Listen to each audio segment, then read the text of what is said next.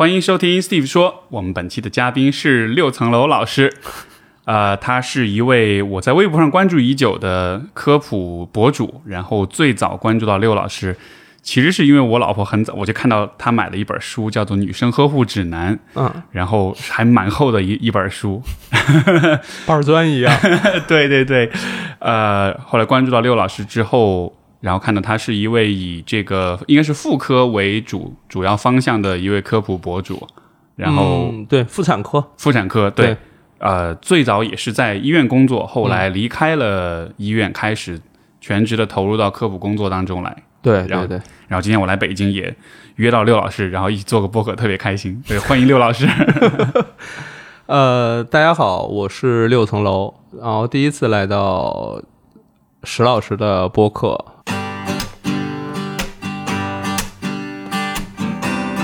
欢迎收听 Steve 说，和我一起拓展意识边界。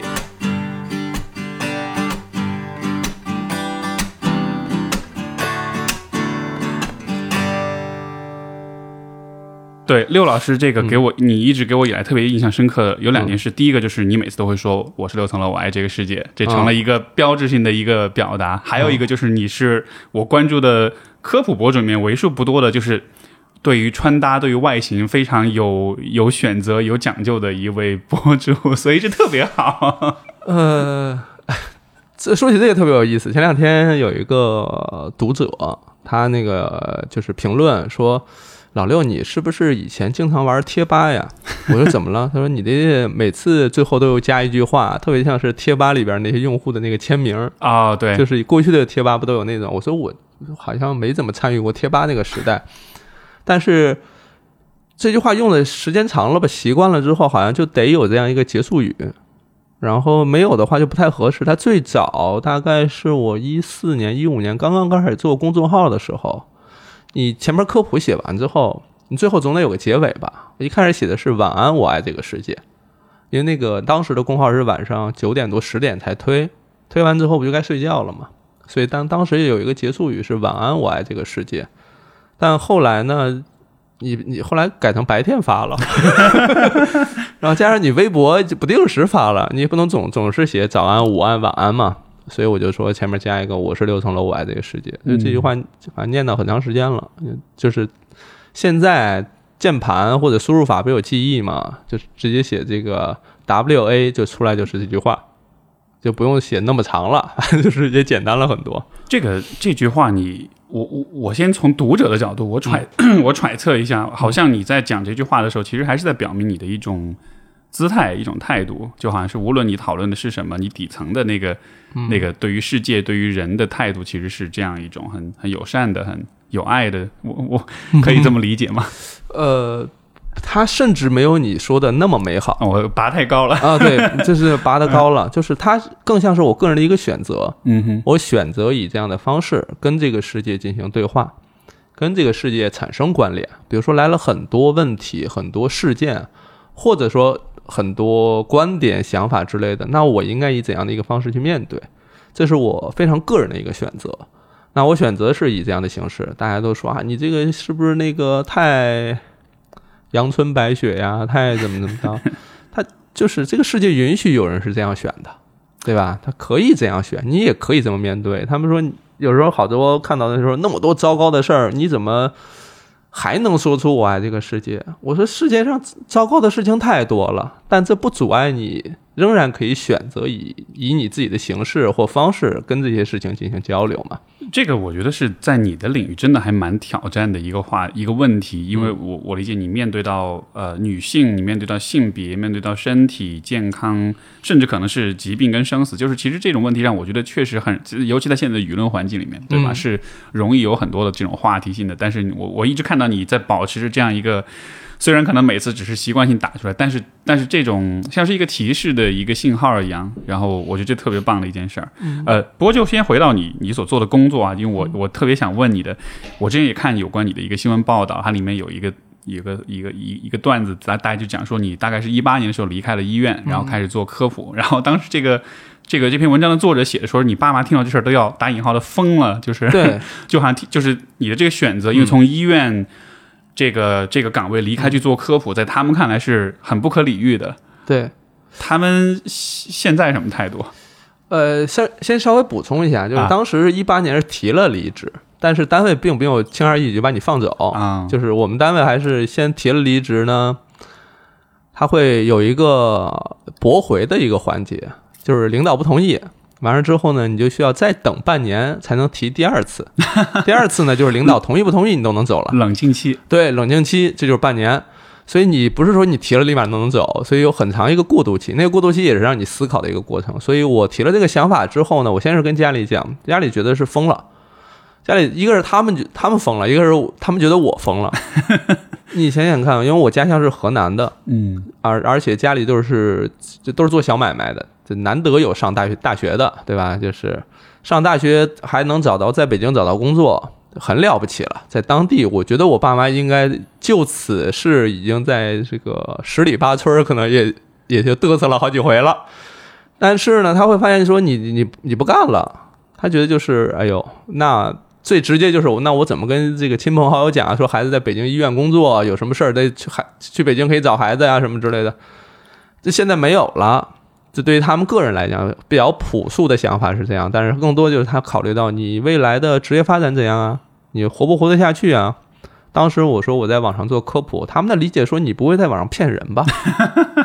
就他们对于这件事情的理解还是就是八九十年代那会儿的那种什么电话诈骗，什么或者信件诈骗，就是他们还理解是那种，就是你好像怎么说两句话就能挣钱了，因为在一八一九年那会儿，不是那个付费咨询就是刚刚兴起嘛？付费对对对对，那会儿比如你做个课程啊，或者你在网上你答个疑，就别人有人问问你问题，你用什么三分钟之内或一分钟给人回答，然后就有当天就能收到钱。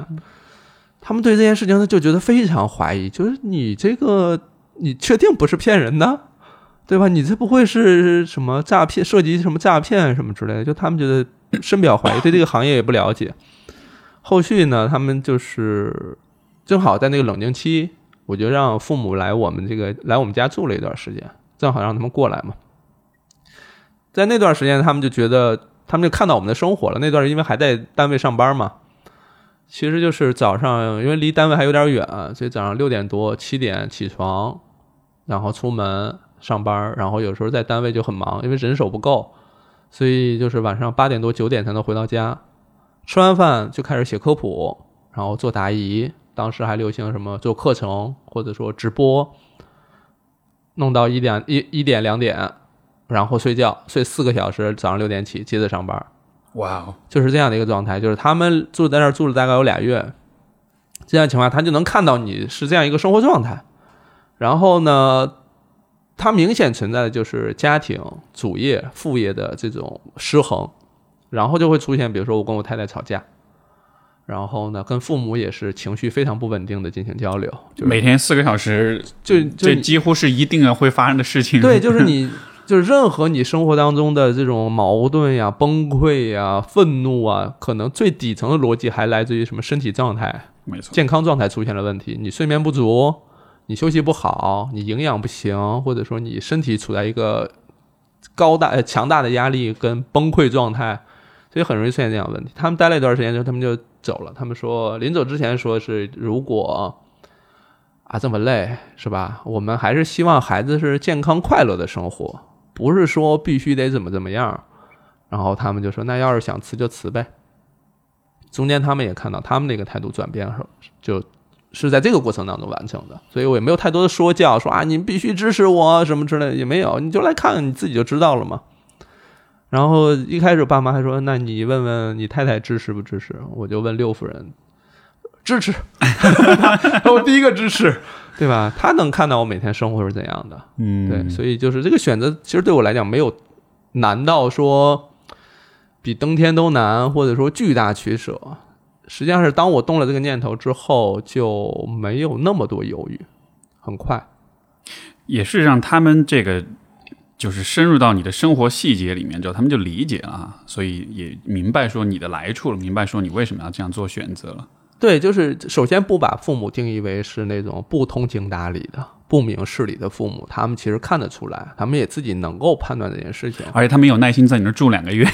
对，呃，他们二老也是玩的挺开心，反正 对，就是生活当中他能看到，因为在我们家住的那段时间，就是因为我很忙，对，然后我太太也上班很忙，所以二老呢，基本上我们就不怎么管，他们就自由，每天就跟在北京生活的大爷大妈一样，遛弯儿、逛菜市场，就是那样的生活。他们觉得还挺舒适，算是放放了两个月假吧，差不多那种感觉。嗯那就看着我们很崩溃，他们自己也很揪心。是对是，因为当时在医院，就是可能这种白天是要工作，晚上回来做科普，这两个身份的这种拉扯、时间的这种抢夺哈。如果现在回头来看的话，你觉得当初你这个离开医院，然后出来做科普这样一个选择，你觉得这是个必然的结果吗？必然结果，就是如果事情再来一遍，你还会这么选吗？嗯怎么说呢？那天我跟我跟六分出去遛弯儿，我们还在讨论说，既往发生哪些事情，如果不发生的话，会不会就不会学妇不会学妇产科，不会怎么怎么着？比如说当年是我太太毕业之后是在北京工作，留在北京工作，那么我也想在北京工作，那我就需要努力去让自己有机会留到北京去工作，或者说怎么去发展。那要如果不是呢？那我可能不一定去哪儿了，就走了。那虽然可能最终也还是当医生，但是是不是有可能就一定会走到自媒体或什么这样的路线？但我觉得不确定的，这些都是不确定的。但对于我来讲，比较确定性的是，临床上大概会留两类人，一类人是非常喜欢待在体制内，追求安稳，追求没有变化，追求的就是踏踏实实的这种。但我的从我个人性格或者我个人选择上来讲，更愿意选择，呃，寻求变化，拥抱变化，或者说不放过任何一种可能。那也许我当时没有做的话，可能现在看到自媒体，或者说现在这个环境对于内容创作者相对包容的一个环境下，我可能还是会参与到这个内容创作当中，或者做别的事情。总之，变化是一定有，但是不是一定会变到这现在这个这样的一个状态，我是不太确定了。嗯，对，就是从我个人角度来讲，我我我我我觉得终终究会有一在一个节点会做选择。所以其实你还是想要创造内容的，想要去去分享你的知识的。就换句话说，对于科所谓科普这件事情，好像这是你还蛮确定你想要去做的。呃，首先不是科普这件事情我想要去做，是科普这件事情是我用我所知道的，或者说我所学习得的东西帮助别人的一种方式。就是怎么说？比如说，我学了很多妇产科相关的知识，然后也有一些经验。那这些东西怎么才能让大家帮到大家呢？我可以挨个跟每个人单独去聊，就是所谓早期的那种，比如说一对一的对谈呀，人家花多少钱咨询你啊，诸如此类的，这是一种方式。那这种方式呢，就是消耗的是你个人成个人时间成本。比如说，你一天你只能见三个人，你就累坏了，那你只能帮到三个人。那哪种形式能帮到更多人？这是我所欢迎的，或者说想要去拥抱的。比如科普这种形式是能够帮助到更多人的，所以科普在我目前的选择里是一个优选，而且我也不会把它收费。原因就是，哪怕就是比如说有的人就是一块钱不不贵，那你为什么连连这一块钱都不收呢？因为就有人因为这一块钱就不看了，但如果他看了呢，他就能帮到他。所以从这个角度来讲的话，我可能会选择继续做免费的科普，能让更多人看到。但你说未来会不会说科普这种形式不别人不喜欢了，或触达不了那么多人了，那就要换其他形式，比如说播客，比如说视频，比如说互动类的，比如说游戏类的，比如说影视作品类的，诸如此类吧。这么多形式都有可能让你的某个知识点更多的传达给大家。那这种形式我们就要都要尝试，都要去做。所以最终目的不是科普本身，而是让让让让这些知识点能帮到尽可能多的人。你你是什么时候开始知道说你想要帮助尽可能多的人呢？嗯，我我刚刚上临床的时候，因为我我选的导师，包括那个待的医院，都是这种国内像是航母级的医院，所以很多病人都是把这个医院当做治疗终点，就说这儿都治不了，咱就算了。那你想想看，这个在病房里遇到的大多数都是不仅是癌症，而且还是癌症晚期，不仅是一次癌症，甚至是癌症复发，都是这样的病人，而且那种癌症都是疑难杂症，就是你就你就觉得说教科书上都不会写，因为它实在太少见了，都是这样的情况。那你说面临这样的情况，你就会很好奇说，如果他提前知道了，会不会好一些？他在他的人生当中，是不是有哪个节点，他如果把握住了，不至于让这件事情发展到这样的一个地步，对吧？你会想这件事情，你会觉得发现说，哦，那我是不是如果说在网上提一提，说一说这个事儿，别人知道了，他可能就有可能帮到别人。比如说，我经常在网上提，我说你们大家当然关注自己的健康是没问题了，但你们也问问自己的这个女性长辈，因为很多严重的，比如说宫颈癌，比如说卵巢癌等等这些。高发年龄就是四十五岁到五十五岁或者到六十岁这个区间的女性会非常高发，包括内膜癌在内。那你这样的情况就是很多年轻女孩，我的读者大部分都二十多岁、三十来岁，她可能还不涉及，但他们的长辈已经涉及了，所以就是想要透过他们再跟他的长辈再去提醒一下，你早发现早治疗，不就免除了在后期再去治疗癌症的各种痛苦，甚至说我们说的直白，各种花费。嗯，对吧？有的可能要砸锅卖铁去救命，那大可以不必走到那样的地步，在现在的医疗条件下了。所以呢，有机会的话，还是提醒一下大家。就好像是你看了太多的，你觉得是也许本可以更早的去干预、更早去避免的案例，看太多了之后，你就觉得说，真的需要有人来更早的提示大家，好像这样的很这样的话，很多麻烦、很多痛苦，很多。因为这个最早的时候，他。怎么说呢？他最早时候，他更像是我在临床上看了某个病，哎呦，我就是联想到我妈，我就跟我妈打电话说你要去查哟。你看这个病得了之后，他光一天的费用就一万多，而且住多久还不知道呢。我就跟我妈提醒她，就说哦，那我要去查。那这是他，我能告诉我的家人，但那大家也能告自自己的家人，所以我能在网上告诉大家，这个就好一些。还有另外一种情况就是。正因为在临床上遇到全都是疑难杂症，都是那种极危重症，但事实上日常生活当中可能百分之七八十可能面临的就是阴道炎，面临的宫颈炎、盆腔炎等等这些，就是一个很普通的炎症，这是大多数人群所面临的问题。所以我在临床，我在说，比如说在学校里学的，包包括在临床学到这些东西，实际上大多数都是适用于更广阔的人群的那种普通妇科疾病。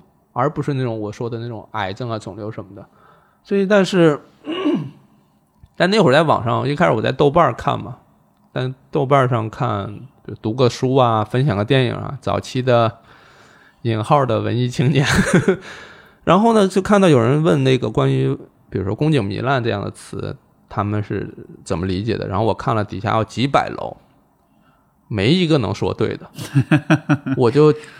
惊讶于我说这个事儿，因为在我们教科书上已经废除了，临床上基本上不涉及的，至少我们医院是不涉及的。怎么在网上还有这么多人衍生出非常非常多的各种？奇奇怪怪的说法，各种骇人听闻的、制造焦虑的，或者说勾起你焦虑的那些言论，所以我就觉得说啊，这个总得有人写一写吧。而这个词儿本身就容易让人有很负面的联想。对对对对对，就是 我我已经说重复过很多次了，就是糜烂，大家对于糜烂这件事情 想的特恶心。对他会联想到你你你你你生活、你夜生活、你的交往、你的人际。包括你的思想，它都会联想到一块儿，这个就是非常的叫什么疾病的隐喻是吧？带来的二重伤害，但甚至这个宫颈糜烂都不是病，对吧？所以这个社交很多这样的问题，我就说那这个也应该写一写。在临床上我已经很少，就是至少我当当时的医院其实很少遇到这样的病人，但是网络上有大批这样的人有这样的需求，所以我觉得可以写一写。所以那会儿就是开始写，就但你说。一开始写的时候，你是完全就啊，我是为了帮助更多人，我没有那么高大上，没有那么高大上。那会儿的想法就是，大家有这样的问题，我看网上都在瞎写，碰巧我又知道，那我就写写喽，对吧？完全是，我不排除当中有一种显歪的，就是你们都不对，你们都不对，你们知道说的都不对，还是我来说说吧。确实，那早期的时候有这样的一个想法在了，就很显然是。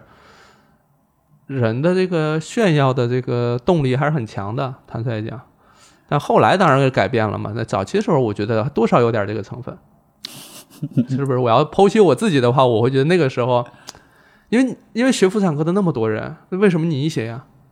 别人不知道，别人也知道，别人为什么不写呢？别人可能就没那么想显摆吧。就我也是个臭显摆，我 就是那会儿那个用用什么用俗语来说，是不是属于那种半瓶子晃荡阶段呀？是不是刚刚学习了一些，知道了一些，然后就忍不住想要写啊？我觉得可能那时候我多少沾点这个这个这个这个成分是吧？所以开始写，但你也不知道是好是坏。那会儿也没想说有多少人要关注你，说这事儿我要当成一个事业，或者我要长期干，没有。那会儿是没想。我觉得这种你你说是显摆也好，还是说是分享也好，这个其实是个挺微妙的平衡的。也就是就是说，因为我联系我自己的经历，我觉得一开始跟你的那种想法其实特别的像，就是看到了。有一些问题其实可以很及早的避免，比如说有一些婚姻不可挽救了，嗯，但其实他们在早一点，哪怕是早几个月，嗯，做一点什么事情，可能都会好一点。对，然后，然后包括你所讲的，就是当你看到别人讲的东西，在你的专业上是。是说不通的，或者说是觉得瞎瞎掰、这个胡扯的时候，你真的觉得说，哎，等一下，我觉得还是应该我来说这事儿。所以不一定是坏事吧，哪怕那种显显摆的那种心理，就你至少有这个心，就是呃，去花你的时间去让别人去。了解是怎么回事儿，所以就像是每一个人的性格当中各个部分，他还是会找到一个最适合的一个位置。我感觉你你你现在所处这个位置还蛮适合的。对对对，就是这个。当然后来也跟导师去聊了，就是后来我说我动了这个离职的想法的时候，我还是第一时间去找了导师，因为我这作为导师岁数也大了，作为关门弟子，说最后不学了，有点辜负了这个导师的意思。所以我就找导师去聊，我说这个你看，我想去干别的。然后他了解了一下自媒体这个事儿嘛，然后他说啊，你应该去干，当医生没前途。他原话，他原话。当然，可能是他这句话不是说当医生这件事儿没前途，而是可能说的是我当医生没前途。这个，所以大家该当医生还当啊，不要听我导师的话。他说的是我，所以这个他当时说了一句话，我觉得还挺有意思的。他给我算，他说：“你看我这一辈子，我看了那么多病人，但是算得出来，我出门诊能见多少病人，我一辈子做多少台手术，可以算出来的。这我我我从业这么这这么多年，这一年每年看多少病人，每年做多少台手术，这是有有记录的。所以这意味着说这是有限的。那你比如你做科普，首先一点就是你要不写，你就让那些人乱写，你不去。”咱们怎么说？你不去抢占这个高地，那就高地就让给别人啊，有点这个意思。那另外一点呢，就是至少你不乱写，对吧？你你你没有说你学了这东西，你故意骗人，你瞎写，这个你也倒也不至于。最后一个就是说，你帮助的人可能就没数了。比如你一篇文章你是十万人看，你可能改天你再写个二十万人看，甚至你可能有一篇文章一百万人看，有更多人看到，那岂不是能帮到更多人？那你你你写一篇文章，避免了好些人发展到宫颈癌再来做手术，那很有可能你就改变了他们的叫什么人生轨迹。所以那这个也不能说没意义。所以你要想搞你就去搞，他支持。所以他确实导师，反正可能也见得多了吧。那么桃李满天下，可总有不干的吧？所以他也能接受。那会儿跟他聊完之后，我是觉得才建立起来说所谓的。你到底是在做一个有限的游戏，还是要做一个无限的游戏？是你要持续做下去，还是说你到头就完了？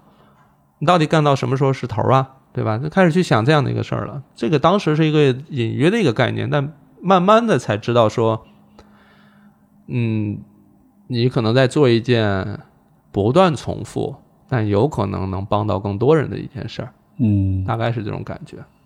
最开始。这个走入妇科的时候，会会感到不自在吗？我我我的很嗯很旁观者的想象，就是作为一个男性的话，然后进入到这个，就是这个很有意思，就是很多人对于你这个行业的想法和理解，都是基于他既往的认知或体验，然后来说。但这个事儿呢，我要说，他也是基于我的体验来来来选择。比如说，我当时。选这个专业，或者说到这个妇产科去实习的时候，科里的男医生、女医生基本上一半一半。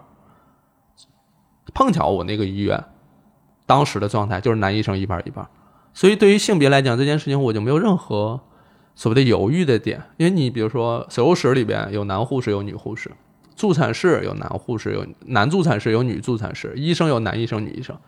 在这样的环境下，而且男医生这块又是一一比一的一个比例，无论是主任还是小大夫，基本都这样。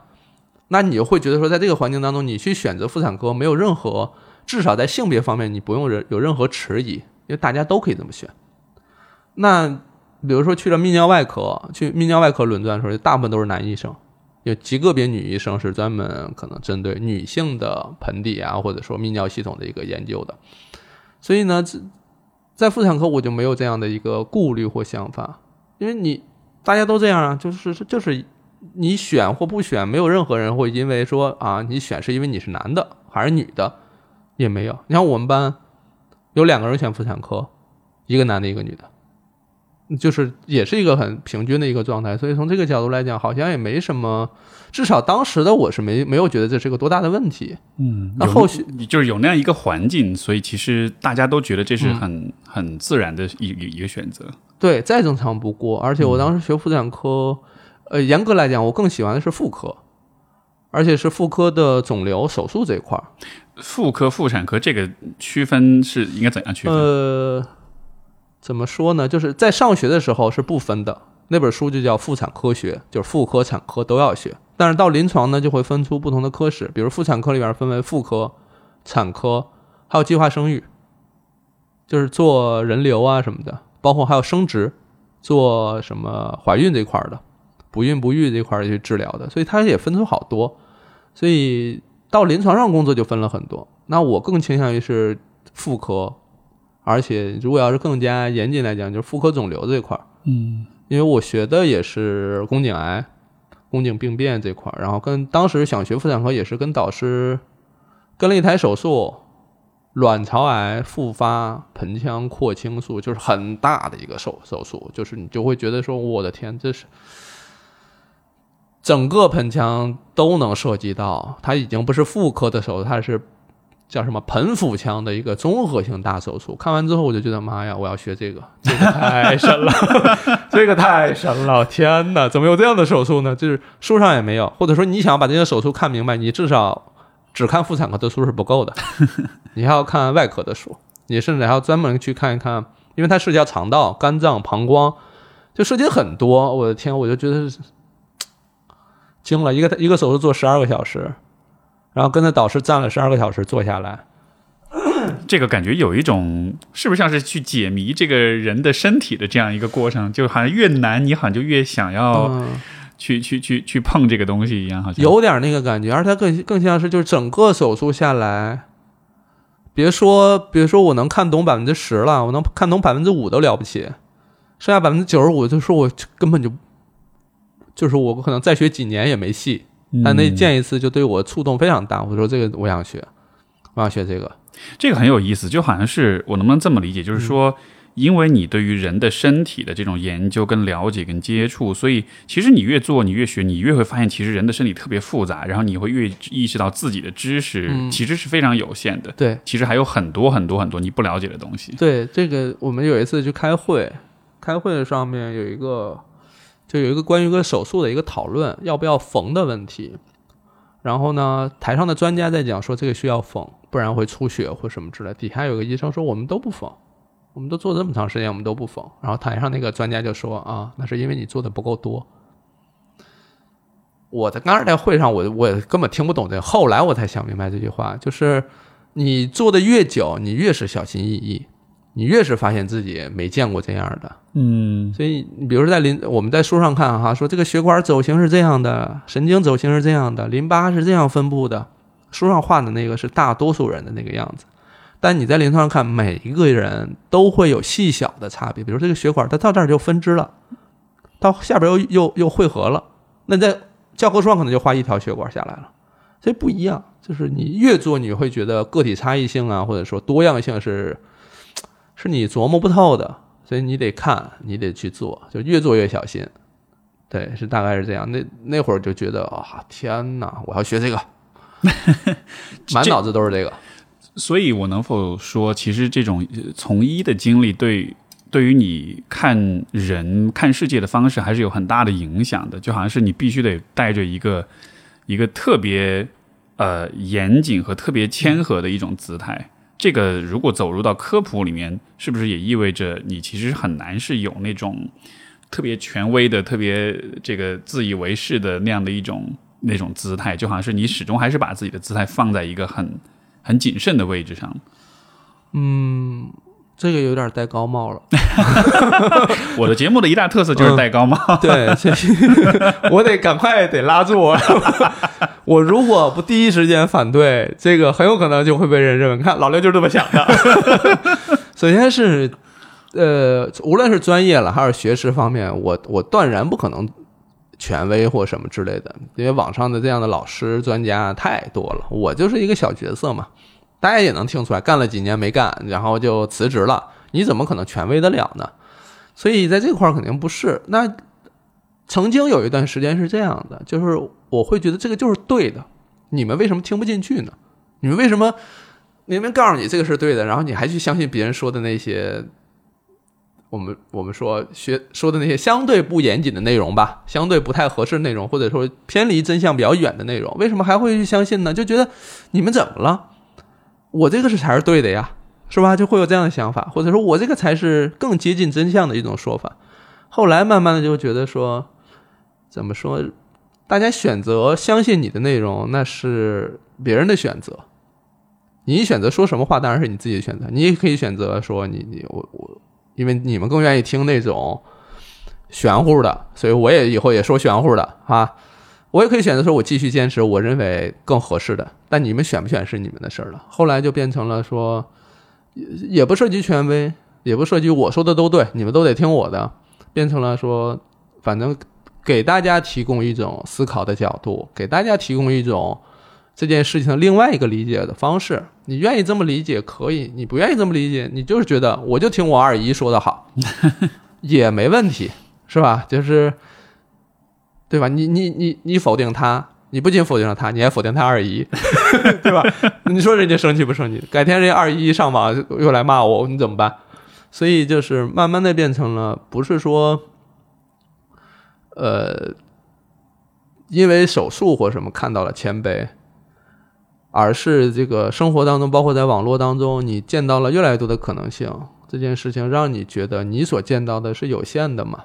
对，就是就是你，你也并不代表一个绝对正确或者一个绝对怎么说呢？就是必须所有人都要去听的一个声音，你只是你自自己的声音而已。然后给大家一个选择。对，但我不排除我早期的时候有一些有一些不太合适的言论，就是会认为就说的就偏绝对了啊，就说的就有点那种，有点怎么讲呢？就是有甚至有点恨铁不成钢的感觉，就是我都说成这样，你怎么还听不懂呢？还不明白呢，就有点这种，就是掺杂了很多情绪在里面。是是，你你你你说这点，我觉得还蛮坦诚，因为这确实是很多的科普的作者，我觉得可能在可能会遇到一个挑战，就是当他遇到一些人不去听一些他认为显而易见的事实的时候，这个时候是是会有挫败感的，是会有这种很很多情绪起来的。对，就是当就过去的话，会有带着非常强的，我觉得我称之为叫功利心了，就是你非常想要说服别人。但后来会发现，嗯，能被说服的，你不用费大那么大劲儿去说服；你说服不了的，费再大劲也说服不了。他们说这个什么什么什么科普只渡有缘人，我我也不是很认可这句话。但是，就是别人都有自己的选择。我后来没有那么强的功利心了，反而我自己的情绪也好，或我自己对于内容的专注度也好，会更好一些。过去呢，就是我怎么能说服你？我我怎么旁征博引？我怎么找证据？目的是什么呢？说服你？不是，这个科普的目的不应该是这样。你是要说服谁吗？不是，你科普的目的是告诉大家这件事儿有这样一套理解方式。你如果愿意，你可以看一看这套理解方式；你不愿意看，你当然各种学说、假说、理论、观点，你都可以去看。你最终选择看谁的？不重要，而是最终你选择相信谁的更重要一些，对吧？但是你说相信不相信，那就是人自己的事儿了。后来就没了那么强的。啊，不行，你要你要听我的。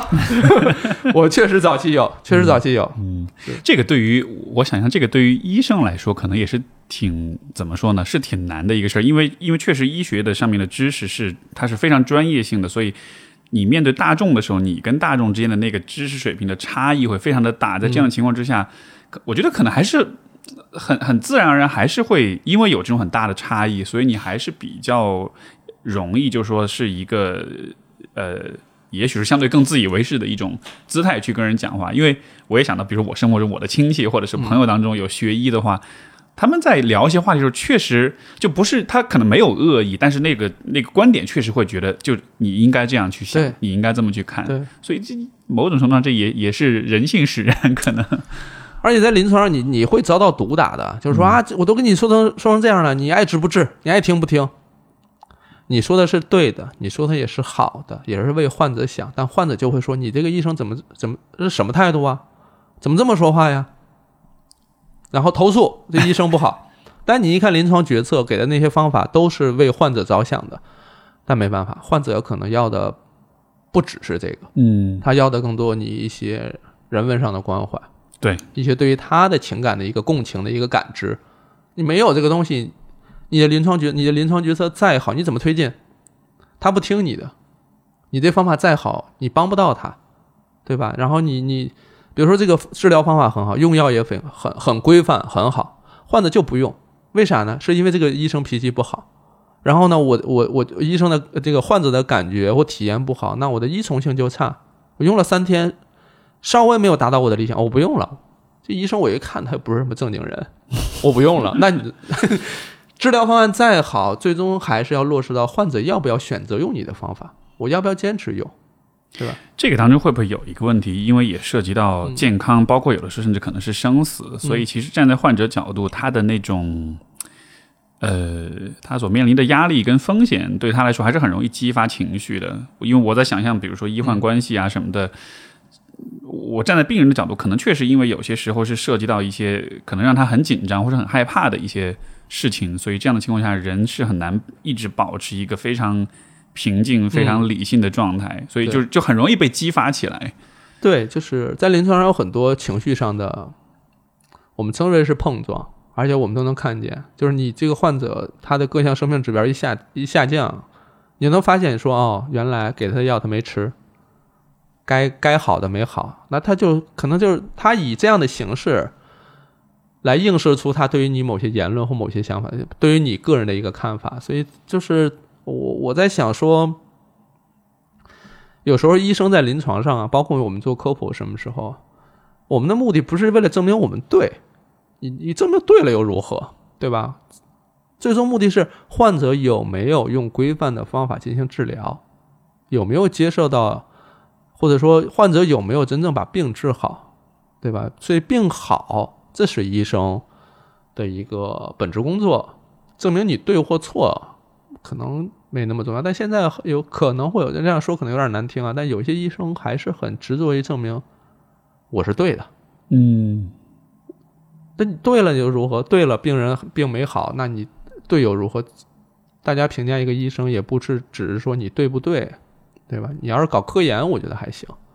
这是我个人啊，个人的一个浅薄认知了，这是。有你有遇到什么？因为你也接触很多的患者也好，很多的读者听众，有有没有遇到一些人或者一些事儿是会影响到你你工作的方式的？嗯，这是一个非常好的话题，就是因为我一直说我自己在变化，我在寻求呃，比较寻求各种变化，就是拥抱各种变化。这些变化可能就来自于读者，来自于我认识的老师。包括所谓的网友啊或什么之类，这些人，嗯，对我影响很大的一点，对我影响很大的一点，就是我身边的很多我认为很好的老师，呃，他们都处在的一种，我我称之为叫叫做就是描述事实的这么一个状态，就是我从他们身上看到了很多他们对于观点、对于价值判断的一些审慎，或者说。他们不愿意表达观点，不表达观点，而是只是把事实陈述出来，我身边有很多这样的老师，包括其实读者有时候向你咨询问题，他也是把事实描述出来，他很少去对于某种疾病进行判断或什么事儿。这个对于我来讲是影响很大的，这是近一年对我影响很大的一件事情，就是我今天是短发，对吧？视频能看出来我今天是短发，但有人说啊，你就像个流氓，这不就判断了吗？嗯他们认为短发等于都是流氓，或者说流氓大多留短发，诸如此类，他们会去判断。但我就是短发而已。从你描你要量这个长度的话，它就是短发。但坦率来讲，它比光头要长一点吧，嗯对吧？那长短本身也是一个判断个人的一个判断，所以就是这些，我我不知道这个我说的是不是清楚啊？但你的意思是不是说，就是当我们比如说谈论疾病的时候，其实往往不是在一个社会的真空当中去谈论的，所以其实附带着会有很多的评判在里面。对这个评判，其实是我我想这个评判可能也是蛮挑战、蛮难处理的。对，就是比如说患者说，有一些患者会觉得说啊，六老师，我得了脏病。什么叫脏病呢？他说是性传播疾病。嗯，啊，对性传播疾病，他们是这样。我说啊，他们有脏和干净的区别。然后他们会说这个病是不是不好？我说哪个病好？没有好的病，都是病嘛，对吧？从这个角度来讲，他们有时候会就会涉及到很多掺掺杂很多情感上的判断，而且这个病他们会有些得了病就啊，那我身身边的人我不敢跟别人讲啊，这会不会意味着什么什么事儿呢？比如说小女孩意外怀孕了，不敢跟家长讲，因为她跟家长说她没有性生活，因为在家长眼里性可能是肮脏的、不耻的，所以她不能讲。但是发生了，做人流总得有人签字吧？随便找个人签字，那谁来承担风险呢？很麻烦。嗯，所以很多就是这样的事儿。所以说，其实你的这个这个工作或者专业的这个方向，就它确实还不单纯只是一个生理上的疾病的问题，它面对的是女性，它面对的又是女性身体上，呃，或者说在她生理上来说，可能她她被赋予了很多的道德评判的这样一个一个一个领域，所以。所以，好像你一方面面对的是治疗疾病或者是科普健康观念的这个问题，另一方面，可能你也需要面对，甚至可能承载一些社会的文化的一些东西，包包括你提到的，就好像是女孩说自己是得了脏病这样子的，他会觉得，比如说有有有不少女性会觉得下边很脏、嗯。不干净，什么延伸出来可能对气味很敏感呀，对于颜色很敏感，诸如此类的。所以这个里边，我觉得有一个，嗯，怎么说呢？我在比如一年前，我们我印象可能一九年，我频繁提到说我是一个没有感情的科普机器，我就是在科普知识点，其他我都不涉及。但是可能吗？你首先是一个人，是个普通人，但你很多的咨询或者很多的科普当中是带有明显的人情味儿在里头的。你说涉及到情感、家庭、社会诸如此类，我称之为就是人味儿吧。嗯你聊到说他去做一个疾病或什么，他他是真的害怕病本身吗？他可能有时候害怕是病背后的那些别人的指指点点，没错，他可能害怕的是这个情况告诉伴侣之后，伴侣的那个反馈，告诉家长，家长的一些言论评价，诸如此类，他可能害怕是这些，他往往可能病本身他都不觉得有多害怕。就是，所以就是你科普到现在这个阶段，因为现在人家已经戏称说老六已经现在变成情感博主了，是吧？确实，这个也是一件，就是比如说两人关系，当然可能就涉及到家庭啊或者伴侣之间的关系，两人关系可能不是很我们讲平等，或者说女性在这个关系当中没有把自己放在第一位这个意识，所以很有可能就是对方说，嗯，带套不舒服，那别带了。女方说，对吧？你不带不就意外怀孕了吗？说没事，怀孕了就生下来。假设是这样的，所以女性就会觉得说啊，有男子气概是吧？这个很担当是吧？就这样接受。然后呢，嗯最后可能就是怀上孕了。运气好的话，确实是生下来了，怎么着。但你说这样一个对于风险认知没那么清晰的人，跟他在一起过是否合适呢？不知道。那万一他说生怀上之后他跑了，姑娘是不是得自己承担去做人流啊？或者说，如果说坚持要生下来，还要独自抚养的问题，这也很麻烦。所以这些事情是否会衍生出来很多问题呢？那是不是应该是在当对方提出说不戴安全套的时候，又同时你们没有怀孕打算的情况下，是不是应该提醒他？嗯，这个本身健康有风险，但你同时也要考虑一下伴侣的问题，是吧？你们之间情感上的问题，你是否在这个关系当中是一个对等的？甚至有有好多女孩说，我要不戴套他就跑，哎，我要戴了，我要提戴套他就不要我了，嗯对吧？你说这种就涉及到说，好像得用自我牺牲来保持一段感情的延续。有人网友说啊，这太卑微了，或什么之类的。但你想想看，这可能对于女孩来讲，这就是她唯一保持这段感情的一个方式了。对就从旁人的角度会觉得这种渣男分，对，这劝分，对吧？这很容易，但其实你深入到他的那个生活的现实当中，可能他有很多很复杂的原因，他会这么做。，对，所以就是很多读者也好来的信或者什么的，也让我更更加真实的看到了现实的复杂性。嗯，所以我之前发微博说，我说我们要尝试接受现实的复杂性，并且能够理解，这个是对于我们成为一个成年人所必备的。你不可能你的世界只有黑白，只有对错是非，它要有很多复杂因素，它有很多背后怎么讲值得思考的点，我大概是这么讲。是你，你得理解了别人，你才有可能真的去爱别人哈。所以现在我能理解你为什么说我爱这个世界了，因为看太多细节了。对对对。嗯，你的呃，你你觉得你人生的最大的失败是什么？没有找到答案。就最大的失败这件事情，嗯，我自己仔细想了想，就是我我做很多事情是，或者说我对我自己的评价是我我是比较擅长是在逆境当中发展的，就很多不好的事情，我是有能力把它做到正轨上，或把它做好起来的，我是有这样的能力，所以很多。我面临的一些错误或面临的一些问题的话，可能我是有能力让它变好起来的。就它反而会成为像是一个反向增长的一种机会。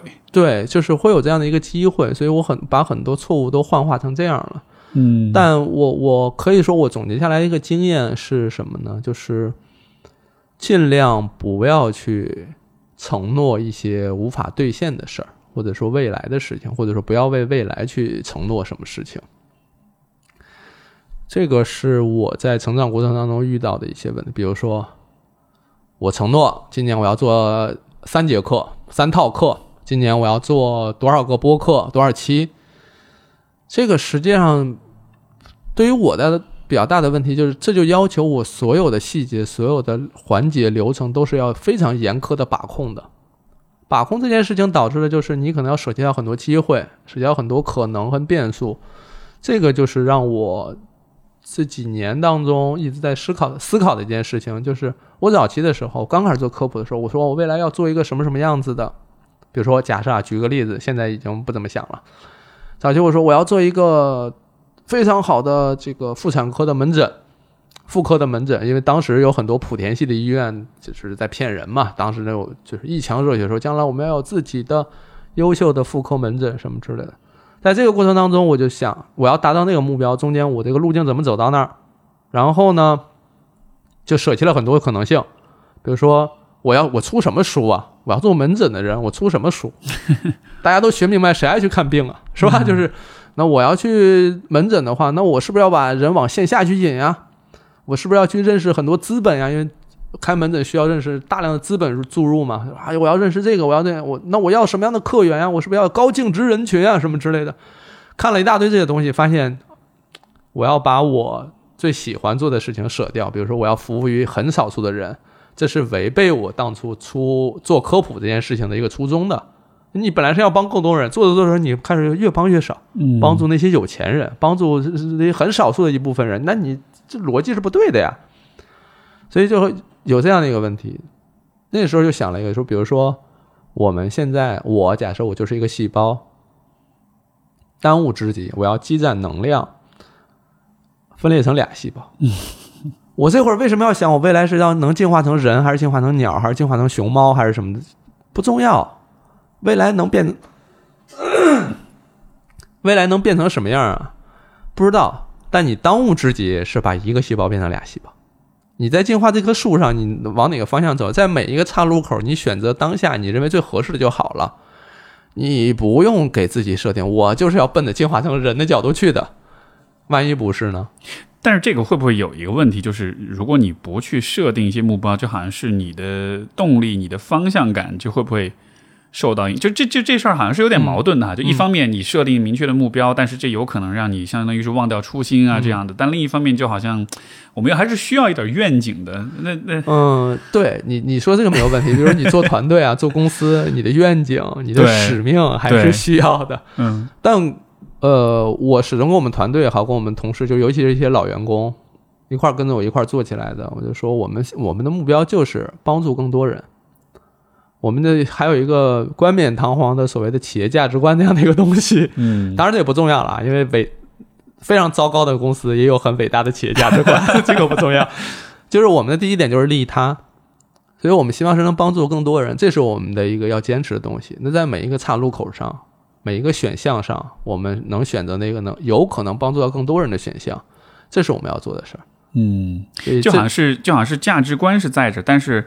目标和价值观之间，这个有的时候不一定是对应起来的，但是你有的时候你就得相当于是选，我到底是走一个更符合价值观的道路，还是走一个好像更接近某个特定目标的道路？就是你是就好像是有些路会越走越走越窄，但有些路是始终还是在你的价值观上面的。对我，我我现在是哎。这叫什么？往往好了说什么价值观驱动型，或者说叫成就驱动型？怎么讲？嗯，就是好像也不是说必须要在这件事情上，比如说你做做我做播客这件事情，不是说我觉得播客这事儿好，蓝海一定要搞。嗯，我劝大家也冷静一下，是因为有些人告诉我，你的视频我看不了，因为有些比如说带孩子的妈妈，她得时刻看着孩子。所以他眼睛要盯着孩子，对，而不是你的文字，也不是你的视频。那那那那些内容对他们也有帮助，但他们适合听。嗯，那你是不是做出来这东西呢？他就有可能听到了。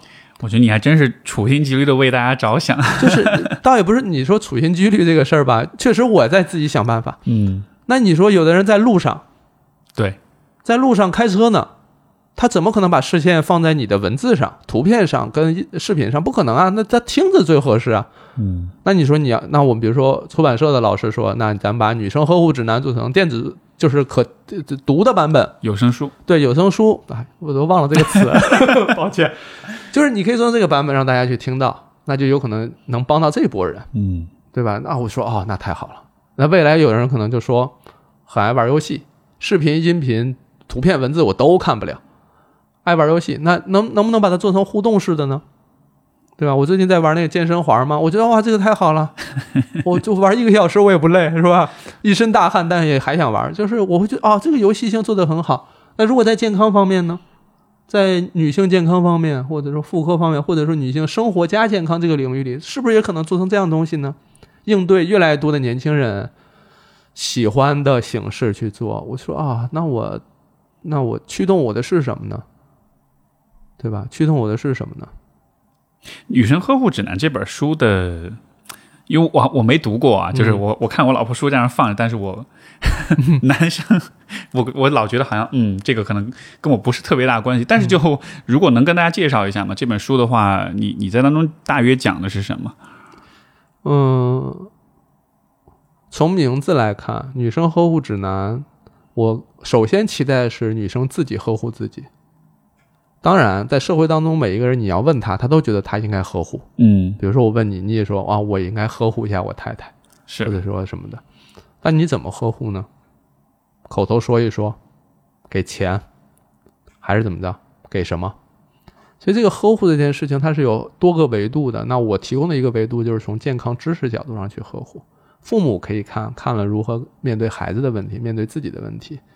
女孩可以看。比如说，你先先生也好，或者说伴侣也可以看，有很多女孩是买给自己男友的，希望男友看看完之后来呵护自己；也有两人买完之后一起看的，也有姐妹之间相互买完之后互相看。我有看有有一个姐妹是结婚，她是伴娘，她送给新娘就是这本书，那我觉得这很也也很好啊，对对吧？我这有点像是在给自己做推销了啊，只是一个选择啊，不一定这么选啊，你可以送别的。就是大家以这个东西来作为一个可以提供呵护的一个方式，比如有父母买给自己的子女的，甚至有一家是爸爸买了这本书送给儿子的，啊，哇哦，是希望他儿子把这事儿读明白了，去呵护自己的母亲，以及呵护自己未来的伴侣或什么之类的。这是一个，非常有心了。但是它是一个有很有趣的点，就是我们会理解说，所以当当中写的当然就是我们临床上或者说物质日常生活当中可能遇到的种种女性健康相关的问题了，可能颜，比如说我们如何理解白带这个事儿。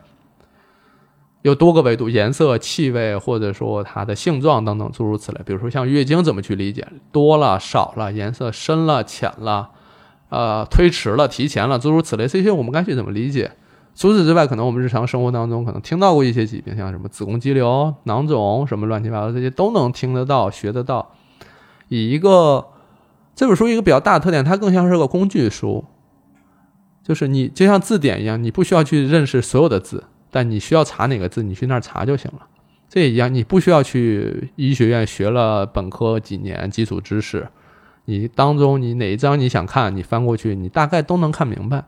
就实现这样一个目的就好了。而且好像是通过让人们了解知识，去把这些问题的那种、那种围绕这种问题的那种污名化的东西、那种羞耻的东西，就把它给去掉啊！就好像这只是一个呵护的问题，这只是一个健康的问题，我们不需要去把它想象成一个特别神秘或者特别不好意思谈及的话题。对，就是一个很小的点，就是有人说，有人之前在说，说你这个居然敢直接说月经，我说那我该说什么？他说大家都说大姨妈呀，会来亲戚啊什么之类的。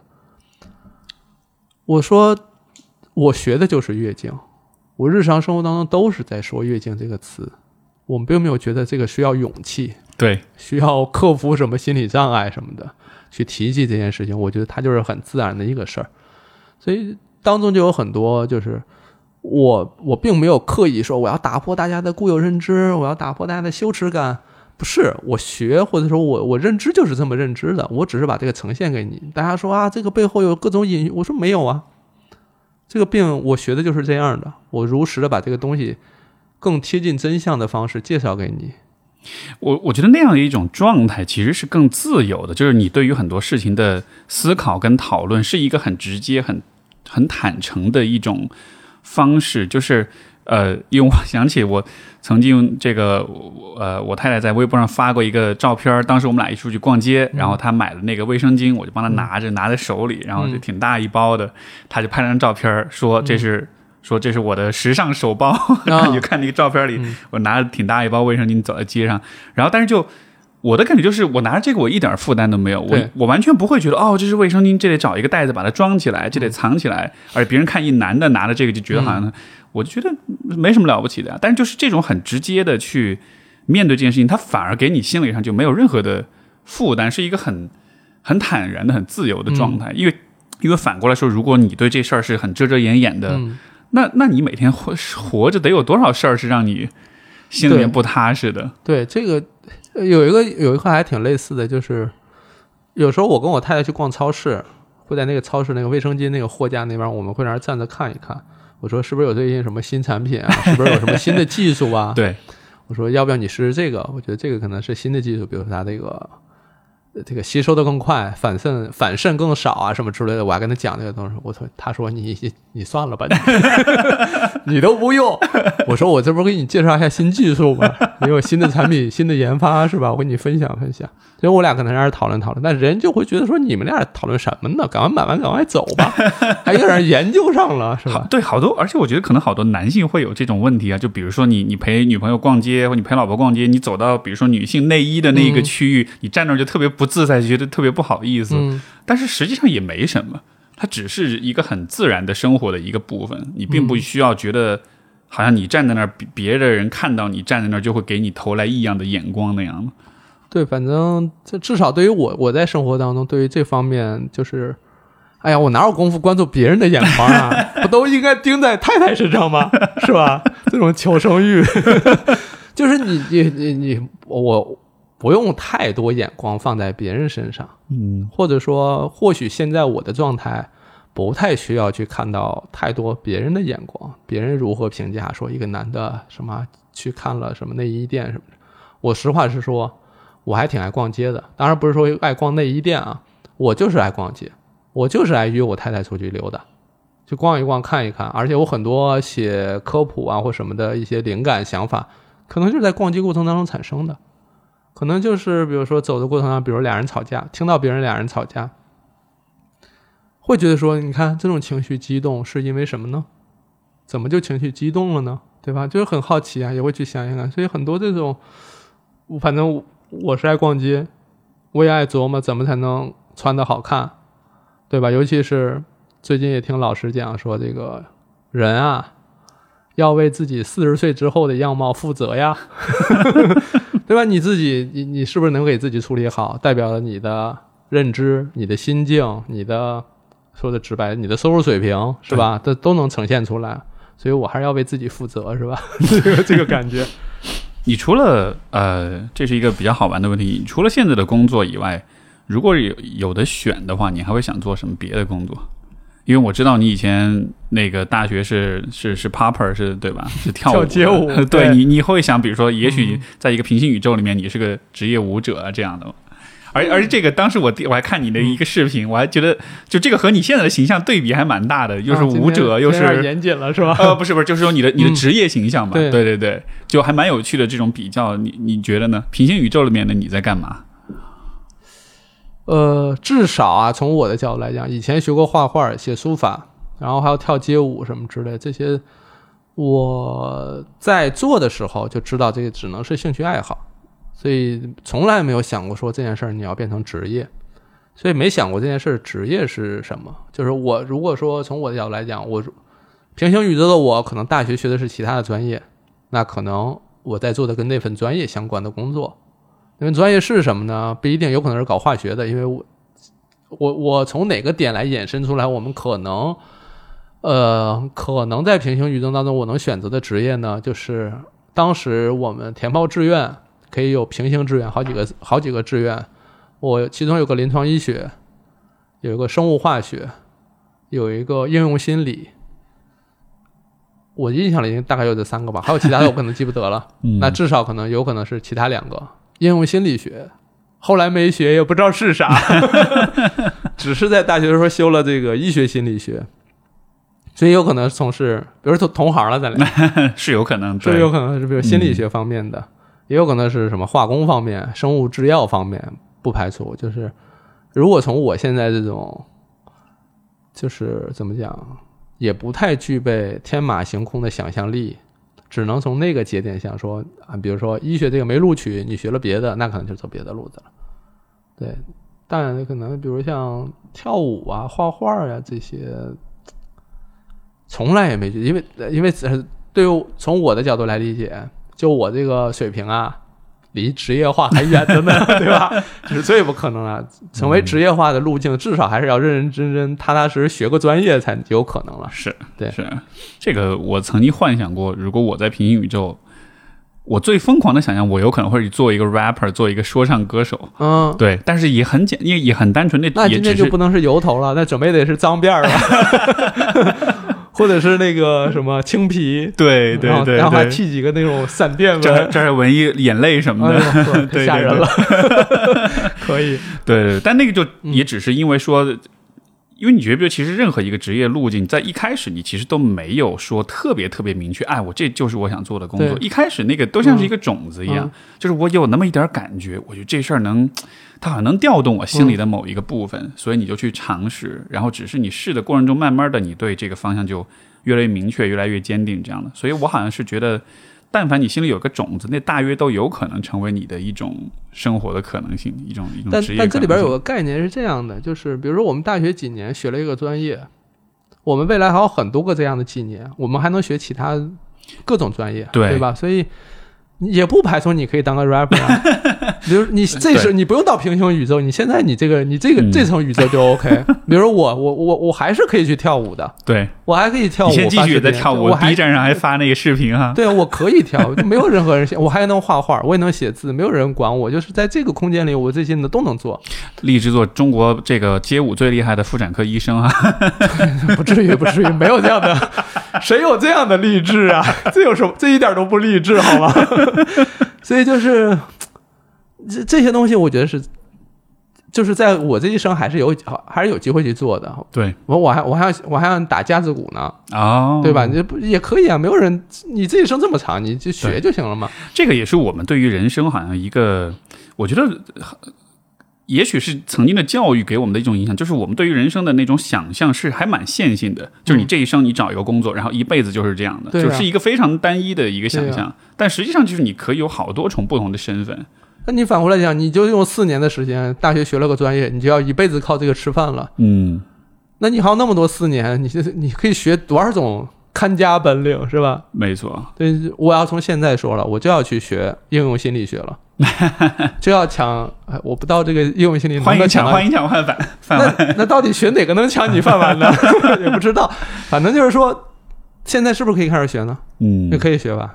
像昨天晚上特别有意思，昨天晚上我在家里看视频，然后呢，六夫人在在在执着于去看她最近相中的一款 vintage 的小包包。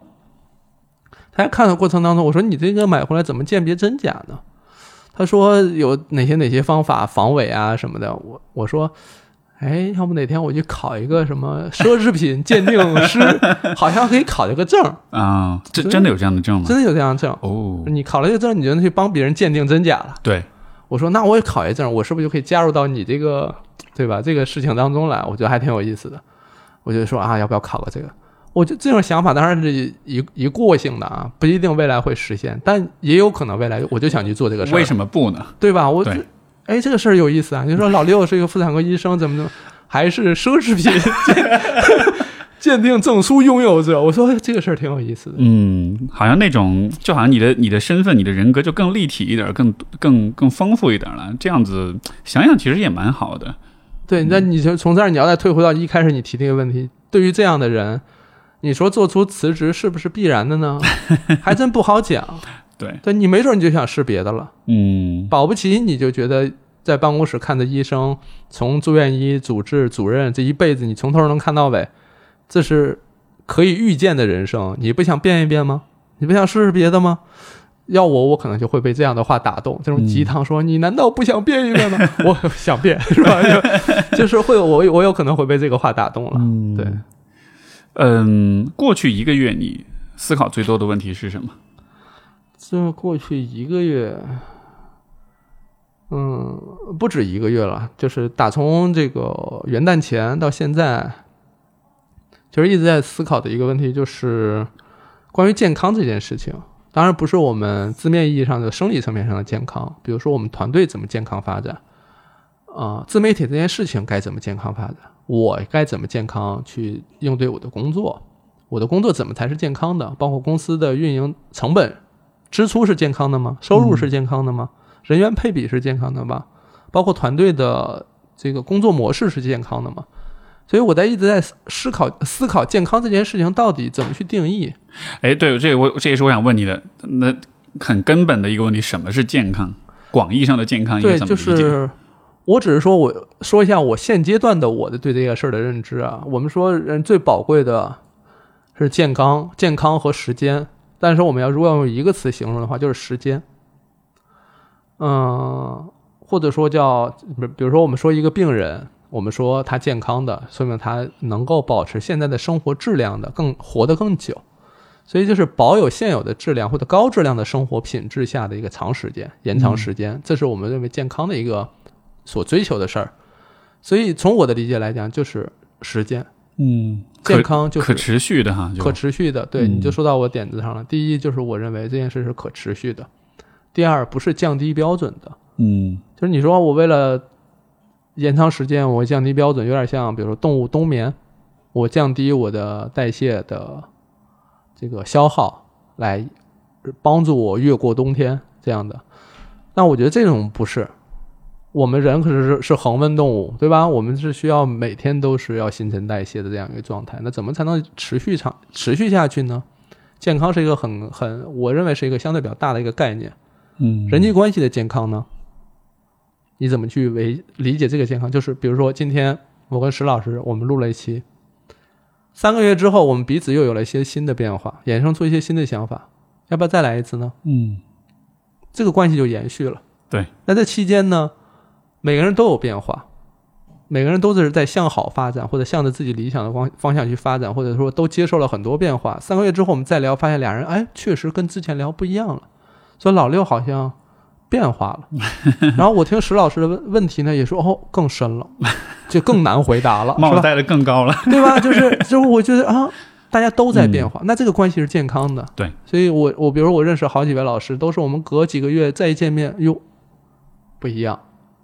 对同一个问题，可能之前我是正方，你是反方，但是过了仨月之后，变成我是反方，你是正方。所以其实你对于成长跟变化这件事情是一个非常积极的态度。你你就像你前面说，你是拥抱变化的，对所以好像当你讨论这种问题，你是一个很这样一个姿态。我是呃，我我这个姿态，我会很高兴的，很 很高兴的分享给大家，这是幸福的。嗯，我理解这是一种幸福的感觉，就是这件事儿我由原来不知道到知道，到又发现自己可能还不知道，到后来又觉得自己知道，这个不断一个细小的向好的变化，给我带来的是有幸福感的。不是说我有多少钱，我今天有十万块钱，我明天还是十万块钱，我今天可能高兴，但明天可能就不高兴。怎么才十万，是吧？比比如说又掉入基金这个大陷阱里，才哎点八万了，是吧？难过死了。就是这越来越少，我就会难过；越来越多，我就会高兴，是不是？很非常质朴的，非常质朴的一个普通人，是吧？嗯就是事情在慢慢变好这个过程，它是会给我带来幸福感的。嗯。呃，我还有一个好奇的点，就是你，因为我也看到，比如说你微博上，你会跟网友有很多特别多的这种互动哈，嗯所以，嗯，基于现在的这种社交媒体这种舆论氛围，就是你我我不知道吧，就是你在微博上跟大家互动，这种社交媒体的这种使用体验，这会给你带来困扰吗？因为你知道，就是有的时候很容易被攻击啊，被批评啊，包括你说的话题本身涉及到女性，涉及到女性的身体，涉及到性别的议题，我觉得这些其实是比较算是比较 tricky 的、比较嗯，敏感的一些、比较微妙的一些话题。就是大家定义这个话题是敏感的，嗯但从我的角度来讲是这些话题是不好聊好的。嗯，是不好聊好的。对，你想把它聊好，需要兼顾的非常多，需要照顾到的人，照顾到的想法是非常非常多的。所以这件事儿对于我来讲说，你说很敏感，我不聊了，可以，这当然没有问题，这是一个选择。但我会觉得说这件事情非常难聊好，那我要不要试着聊一聊呢？有一些通过我现在判断，我说我能力达不到，我聊不好，那我可以先不聊。那我有机会能把这事情能聊好的，我想试着聊一聊。那我告诉大家的也是，我不一定我不一定说的对，我也不一定说的多完善，我也不一定说我这是一个主流想法，很可能就是一个辅助，一个很偏的角度。但我希望跟你分享的是我对这件事情现在的一些看法或想法，它不完善，也不美好，也不完美，还有各种疏漏或什么的，而且但是它只是代表我当下的感知。所以在这件事情上，我是一直想跟大家分享的，就是我现在是这么看待这个事儿的，未来也许会变，也许不会变，对吧？它可能不对，可能现在你觉得对，未来它就不对了，诸如此类的。所以在这件事情上，我我是比较谨慎，嗯、要就更像是一个，我只是在参与这个对话，嗯但我并不是一个，就你其实不太把自己做意见领袖的那样的一种姿态，你更多只是我去贡献一些我的看法。，对我做不了，嗯，不是说我想想做不想做的事儿，是首先我也做不了这个事儿。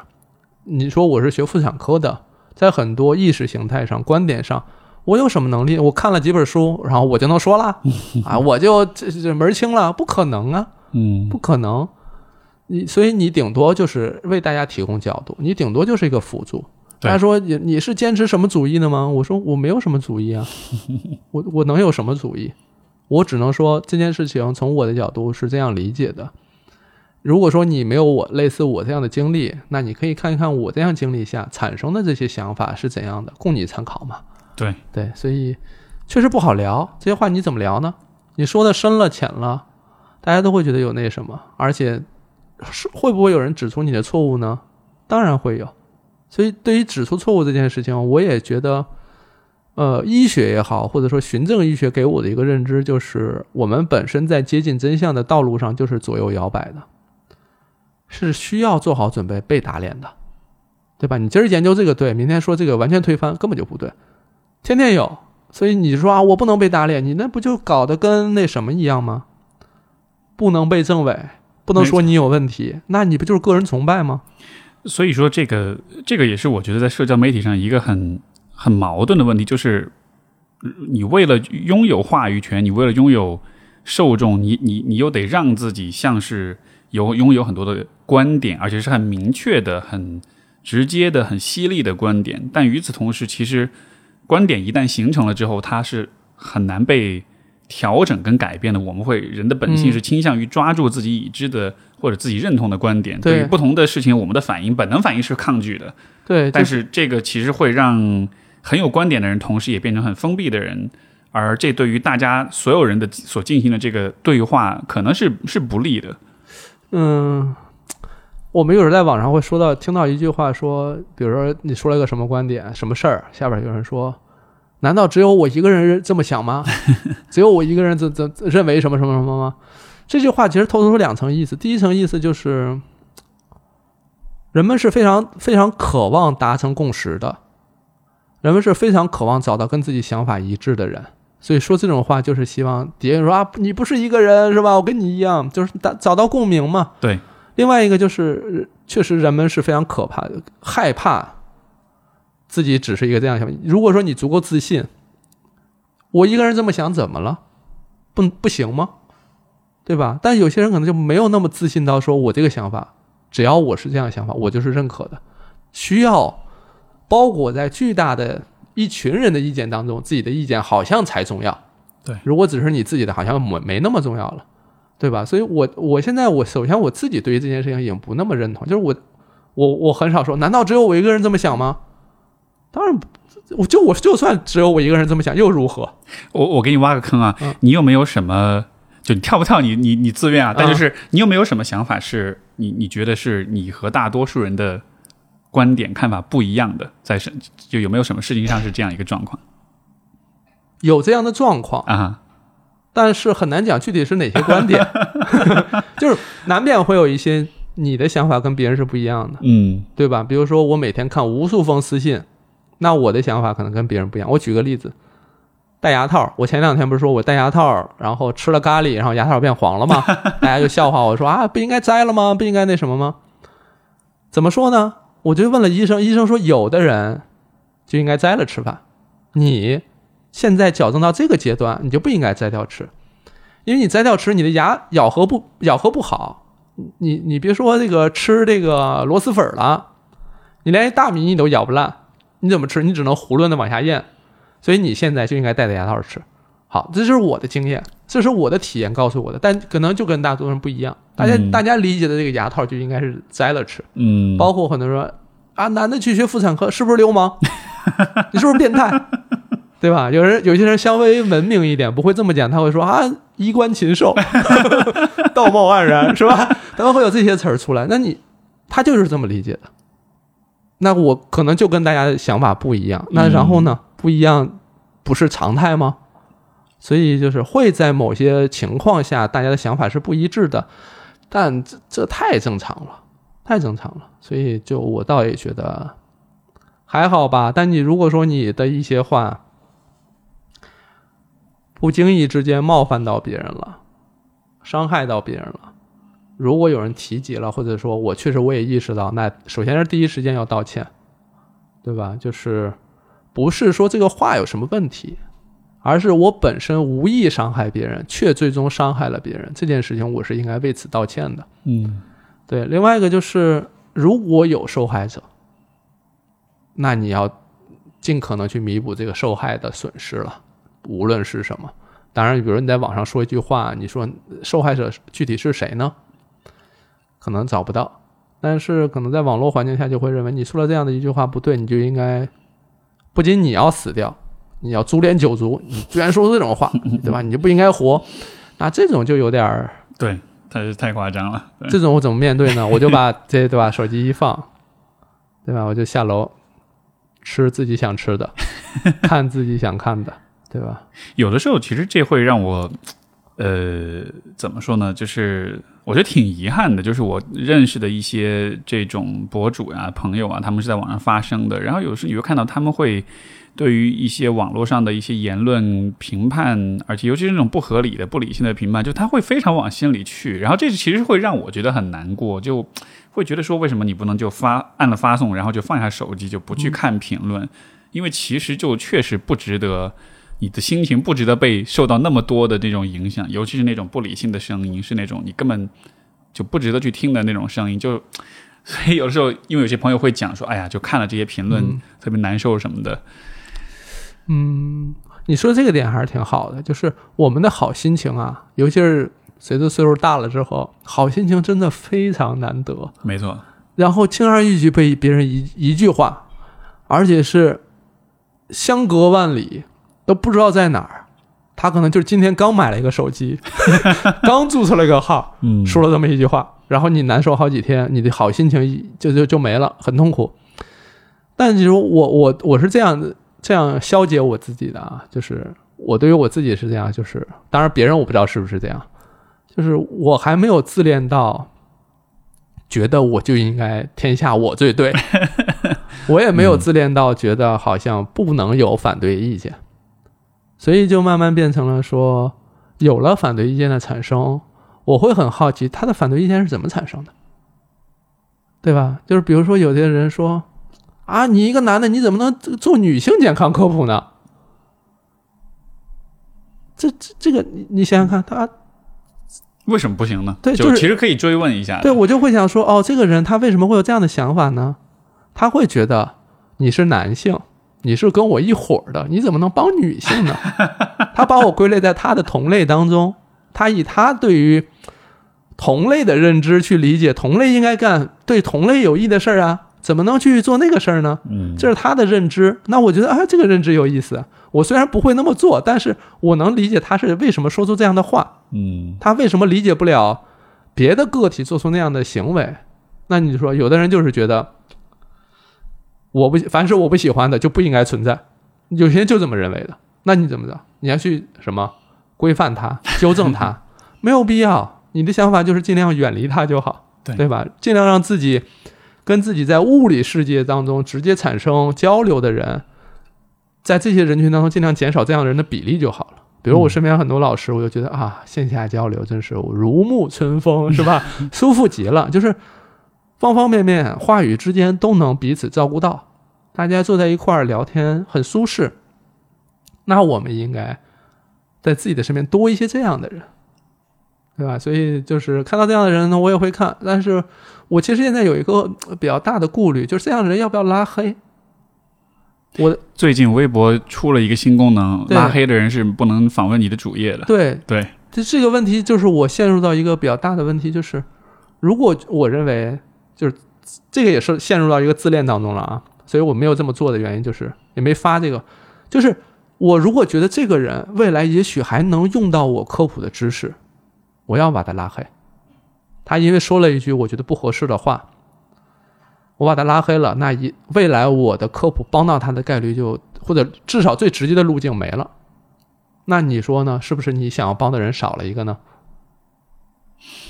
嗯，有没有可能，比如这样的人他发表的言论，他其实会伤害到你的其他的关注者呢？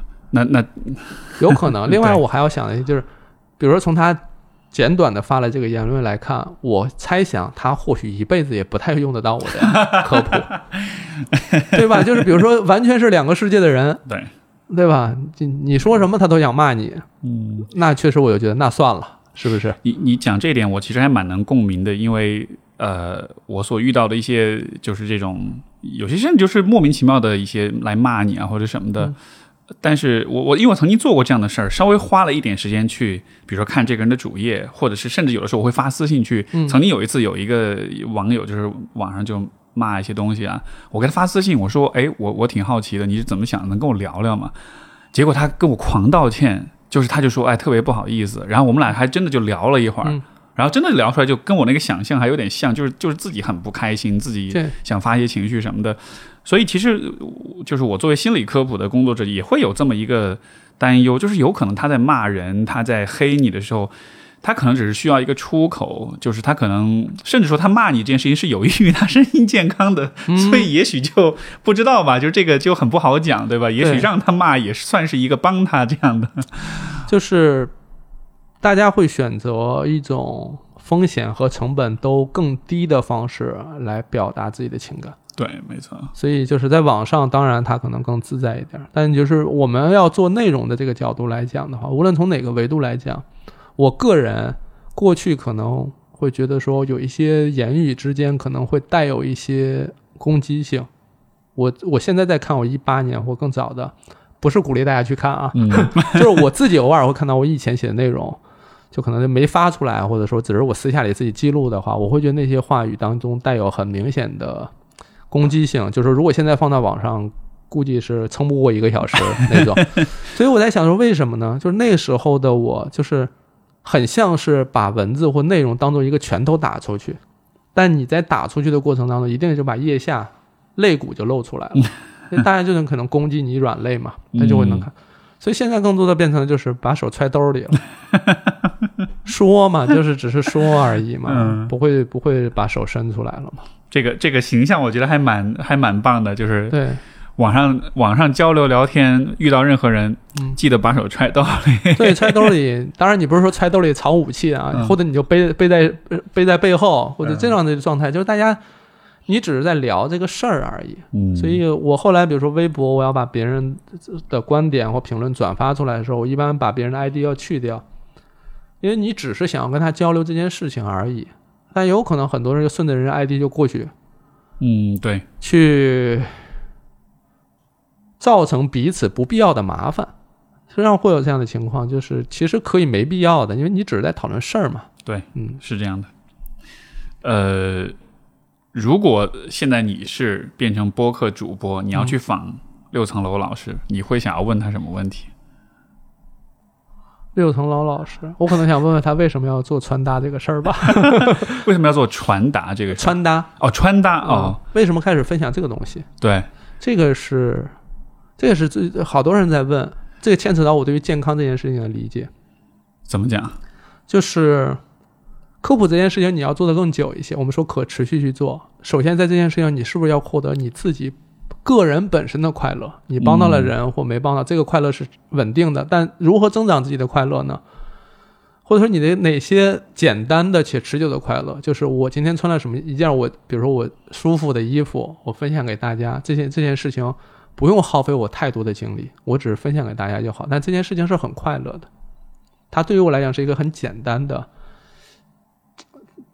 春光明媚的那种快乐，你能理解吧？就是大家说啊，你很丑，你腿很短。我说是我确实不咋行，对吧？腿确实也不长，就是也很开心。但这件事情就是它让我不会像过去那样讨厌去运营我微博这个账号，因为我有时候在私信也好，或者在评论，我看到了很多，无论是攻击我或不攻击我，其实我都看到看到了很多人间的一些不愉快。嗯不管是针对我的还是针对他自己，因为你比如说他骂你，他可能是他自己内心也很痛苦，看到了很多不愉快，很痛苦。那我很有可能就有一段时间，我说我就不想发微博，不要发了，因为你发一条就有人总有人骂你，或者你一睁眼每天都有两三百人就就盯着骂你呢，所以就每天都是这样的情况。那我这个科普我就做不下去了，我还想用科普去帮更多人，那怎么办？我得让我爱上科普这个事儿，至少我得爱上运营微博这个事儿吧。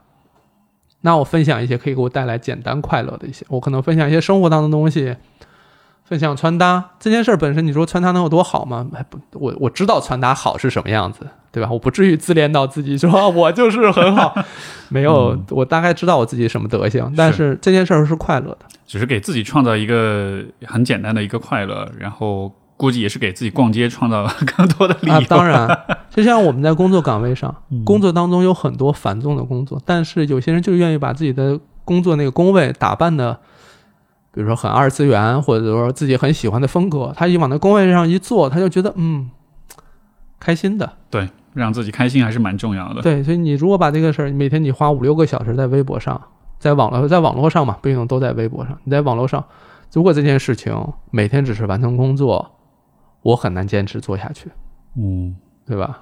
这个还蛮酷的，我觉得这也是算是你微博一大特色，时不时的会有穿搭的那种这 分享。邪了门儿的，还跳舞，偶尔还给你写个字，你说没见过，大家就觉得啊。嗯，但也好但也好，大家就觉得哦，这是一个，这是一个立体的普通的人，对吧？他也会因为这个东西太贵买不起，对吧？气得跺脚，也会因为捡了个漏儿啊高兴。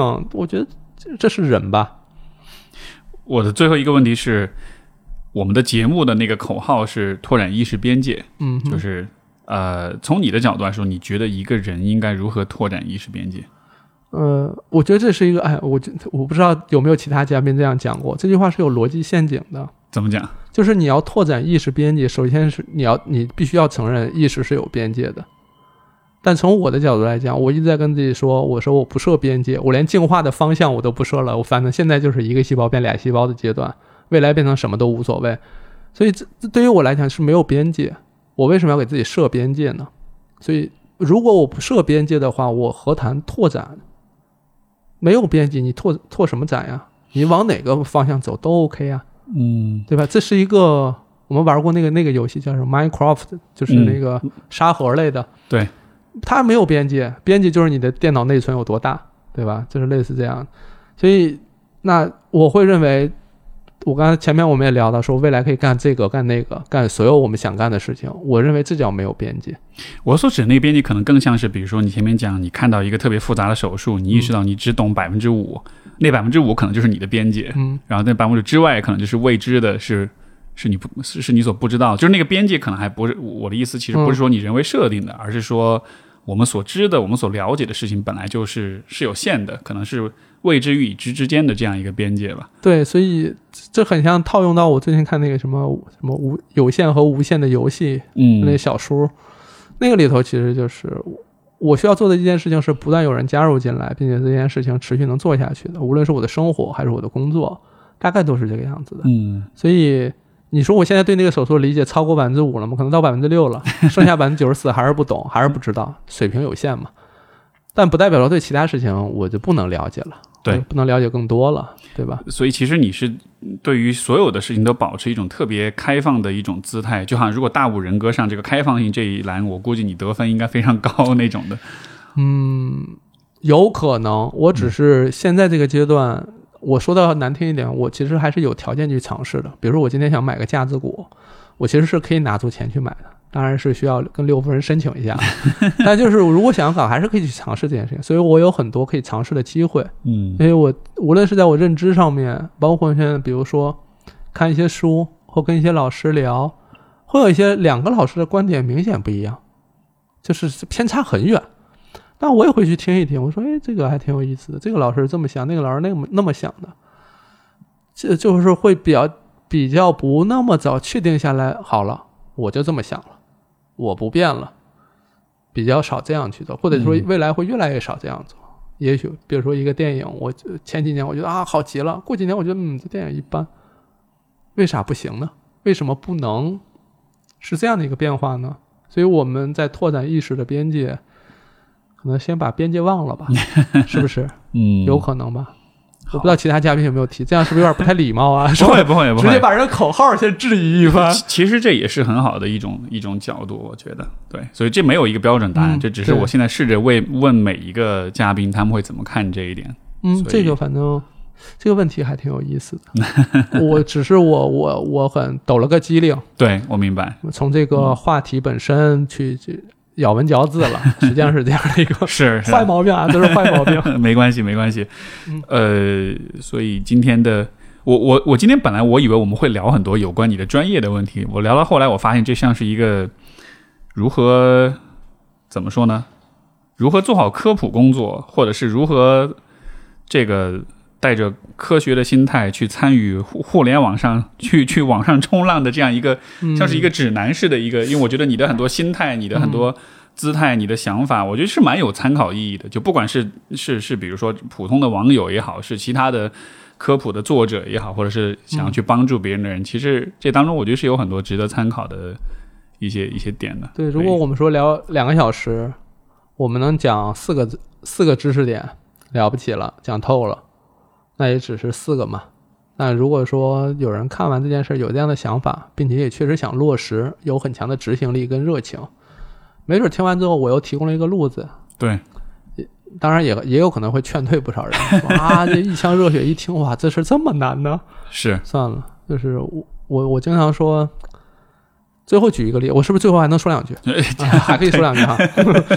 就是我因为近些年开始关注慈慈善这个事儿嘛，就是有些人就是冷不丁捐一笔钱就完事儿了，对吧？甭管是出于什么目的，但确实是在做这件事情。但我会觉得常态化更重要，就可以长期的去做这件事情。这意味着你也可以挣到钱，你也可以拿出一部分钱去帮助更多人，这件事情变成一个良性的常态。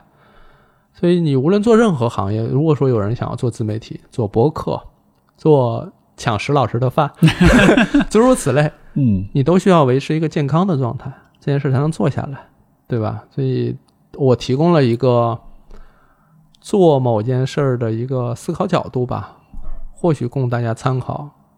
对，有些人可能经历了这些事儿，觉得啊，老刘就是废话，说的全是没用的，是吧？